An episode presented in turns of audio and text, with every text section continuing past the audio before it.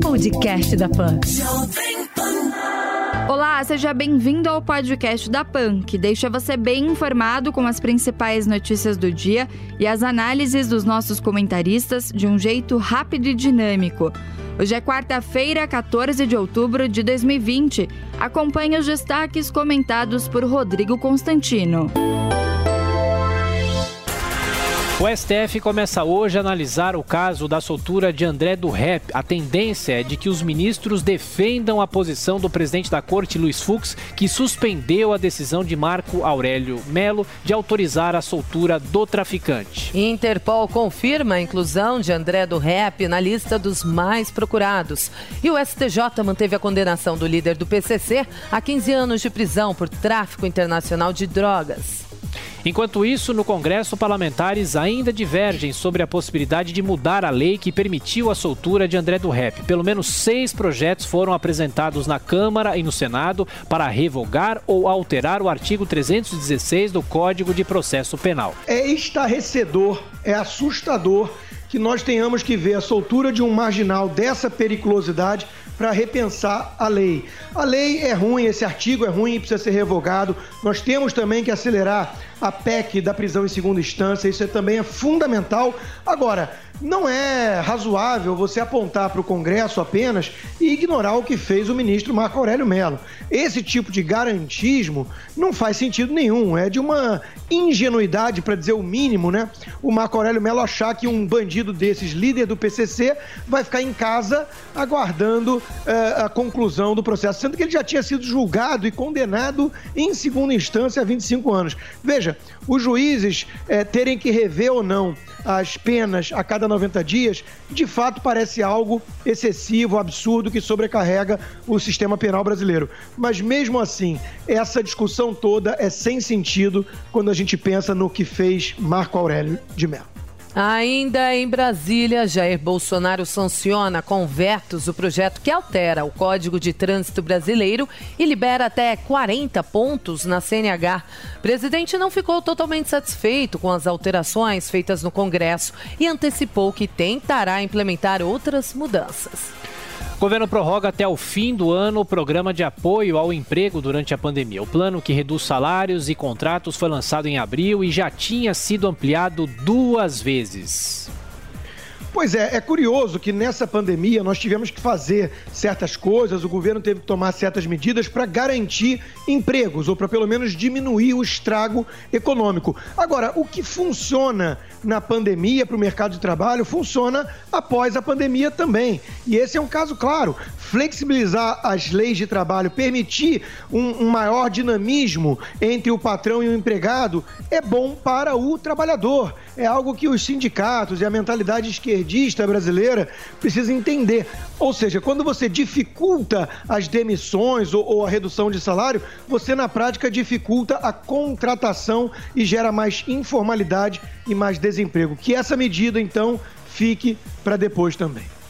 Brasil passa de 5 milhões 113 mil casos de Covid-19. Ao todo, 4 milhões 526 mil pacientes já se recuperaram da doença, enquanto o coronavírus tirou mais de 150 mil vidas no país. Pois é, é, estamos muito longe das previsões mais catastróficas, né? Que falavam em 2, 3 milhões de óbitos. E temos que ver também depois, quando acabar o ano com calma, o que, que foi morte de fato causada pelo coronavírus e o que, que foi morte com o coronavírus. Mas eu quero destacar uma coisa: todos esses políticos que mostraram um certo oportunismo para fazer oposição ao presidente e chamá-lo de obscurantista, de irresponsável, de anti-ciência, vários deles pegaram também o Covid. Agora foi diagnosticado com o Covid o Ciro Gomes e vários outros já foram. Desejo melhoras ao Ciro Gomes, mas quero entender o seguinte: não usou máscara, não fez isolamento, não usou álcool em gel, como é que fica isso? Na prática, o que estamos vendo é que o presidente tinha um certo ponto quando dizia que todos nós vamos, cedo ou tarde, pegar esse troço. E que o isolamento visava apenas impedir uh, o colapso do sistema, certo? E esqueceram disso depois nas narrativas. Fica a reflexão. Ricardo Salles diz que o governo federal só é responsável por 6% do Pantanal e que os estados deveriam fiscalizar o restante. A fala foi criticada por ambientalistas que ressaltaram que Salles é ministro de todo o país. Ora, Salles é ministro de todo o país, mas ele está absolutamente correto quando diz que certas funções cabem aos estados, como, por exemplo, fiscalizar uh, o Pantanal. Isso aí é uma coisa um tanto óbvia. Na verdade, o que está claro para muitos é que existe uma campanha para derrubar, inclusive, e aliás, isso não é tese conspiratória, isso é exposto em parte da mídia, derrubar o ministro. Por quê? Porque o Pantanal, que tem a estiagem é, recorde nos últimos anos, está queimando, como está queimando a Argentina, como está queimando a Califórnia, mas querem, na verdade, derrubar o ministro por outros motivos e usam isso como pretexto. O ministro está fechando torneiras, está dificultando a vida de certas ONGs que se acostumaram a viver às custas do governo e é por isso que ele é tão atacado. Nos Estados Unidos, o Partido Republicano admite que espalhou caixas de coleta de votos pelo estado da Califórnia. As autoridades locais apontam que a ação é ilegal, pode ser configurada como fraude eleitoral e gerou troca de acusações entre os dois principais partidos. É curioso que ganhou as manchetes esse caso específico do Partido Republicano, mas nos últimos dois, três dias nós tivemos casos até que levaram à prisão envolvendo democratas. E isso não é destaque na imprensa. Por que será? Na verdade, o Partido Republicano e o presidente Trump é que estão alertando para o risco de fraude por meio desse, dessa votação excessiva pelos Correios. E quem está promovendo isso? Justamente o Partido Democrata. Todo mundo que mora nos Estados Unidos sabe que os democratas estão ávidos para pressionar as pessoas a votarem por correio. Eu mesmo recebo 5 a 10 mensagens diárias de spam para ir votar eh, pelo correio e sempre são democratas. Ou seja, é impressionante a seletividade da mídia quando é para difamar, para atacar o Partido Republicano e poupar os democratas. Líder da oposição em Belarus lança ultimato contra Alexander Lukashenko. No Twitter, Svetlana Tikhanovskaya deu 13 dias para o ditador renunciar, interromper a violência contra manifestantes e libertar presos políticos. Caso contrário, vai liderar uma greve nacional. E o futebol, com o show de Neymar, o Brasil vence o Peru por 4 a 2 em Lima e segue na liderança das eliminatórias para a Copa de 2022. Com os três gols marcados nesta terça-feira, o camisa 10 chegou a 64, ultrapassou Ronaldo Fenômeno e está atrás apenas de Pelé na lista de artilheiros da seleção. Mesmo liderando propostas de corte de gastos, a cúpula do Ministério da Economia usa gratificações para ganhar super salários. As remunerações de nomes como Marcelo Guaranis, Gleison Rubim e Bruno Funchal são reforçadas com jetons estatais, muitas vezes ultrapassando o teto de R$ 39.200. Olha, à primeira vista isso pode parecer incoerente, contraditório, até mesmo a narrativa do Ministério da Economia e do ministro Paulo Guedes, mas não é. O ministro Paulo Guedes já disse em outras ocasiões que é preciso ter mais flexibilidade e remunerar bem aqueles que realmente merecem e é, cortar privilégios de quem está só encostado como cabide de emprego no Estado. Vamos pegar o último caso, Bruno Funchal. O, o, o antecessor a ele, que ele substituiu, era Mansueto. Mansueto agora está como sócio de um grande banco Quer dizer, é, é, como você vai atrair o capital humano que você precisa de fato, com qualidade, para certas áreas, sem oferecer uma remuneração perto ou sequer é, é, que, que se aproxime daquilo que seja a remuneração de mercado? O que nós precisamos é mais critério e mais meritocracia no Estado. PTB e PROS deixam o Centrão e se unem ao PSL em um novo bloco parlamentar na Câmara. O novo equilíbrio de forças no Congresso mira um maior protagonismo nas votações e também a sucessão de Rodrigo Maia em 2021. Olha, sobre a questão da sucessão de Rodrigo Maia na Câmara e de Davi Alcolumbre no Senado, cada um foi lavando suas mãos e deixando como uma questão interna é, do Congresso. Mas é claramente inconstitucional. Ou seja, isso tudo mostra como as instituições vão se enfraquecendo no país por meio de uh, algum tipo de malandragem ou jeitinho. Querem preservar o poder e, por isso, rasgam a Constituição. Isso aí não é razoável. Transparência Internacional aponta retrocessos no combate à corrupção no Brasil. A avaliação está em dois relatórios enviados para a OCDE e para o Grupo de Ação Financeira Internacional, órgão referência nas ações de combate à lavagem de dinheiro.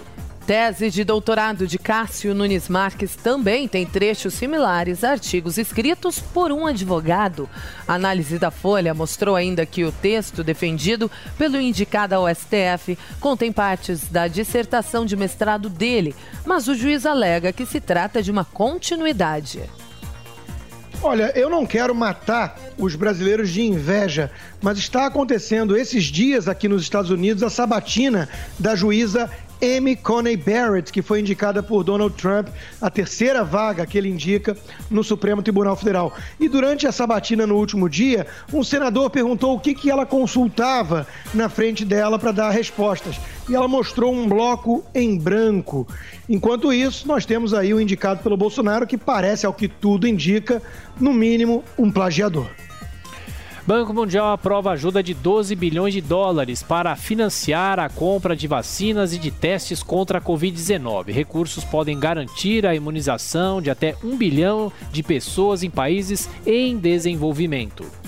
Ministério Público Federal aciona a justiça contra novo depósito do lixo nuclear das usinas Angra 1 e 2. Eletronuclear pretende guardar o material radioativo em cilindros metálicos envolvidos em camadas em concreto e aço. Mas o plano não tem estudo de impacto ambiental. Olha, o que esse caso mostra é que existe muita ideologia nos movimentos ambientalistas. A energia nuclear tem realmente a questão do lixo nuclear que precisa ser cuidado, mas é uma das formas mais limpas para o meio ambiente de se produzir energia. Na França, mais de 80% da matriz energética vem de usinas nucleares. E mesmo assim, os ecoterroristas, os ambientalistas, demonizam essa forma de produzir energia. O que eles querem, na verdade, é atacar tudo aquilo que permite o progresso capitalista.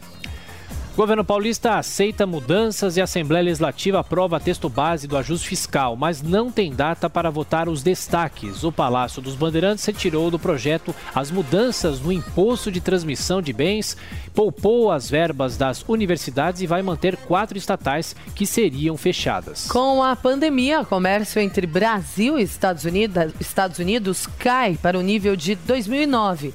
Entre janeiro e setembro deste ano, a relação bilateral movimentou movimentou cerca de 33 bilhões e 400 milhões de dólares, uma queda de 25% em relação a 2019. Na Coreia do Norte, Kim Jong-un promete a construção de 25 mil casas. A passagem de tufões pelo país nesse ano destruiu milhares de residências e agravou a crise econômica enfrentada pelos norte-coreanos.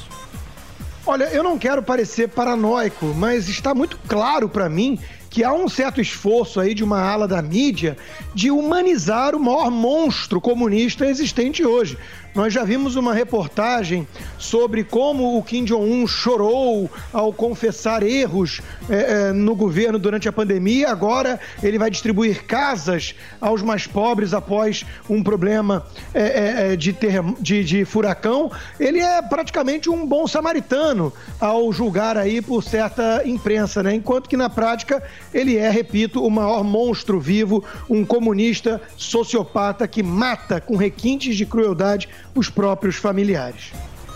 Futebol. Pelo Brasileirão, o Flamengo vence o Goiás por 2 a 1. Hoje serão mais seis partidas, com destaque para os confrontos entre Palmeiras e Coritiba e entre o líder Atlético Mineiro e o Fluminense, enquanto Fortaleza e São Paulo se enfrentam pela Copa do Brasil.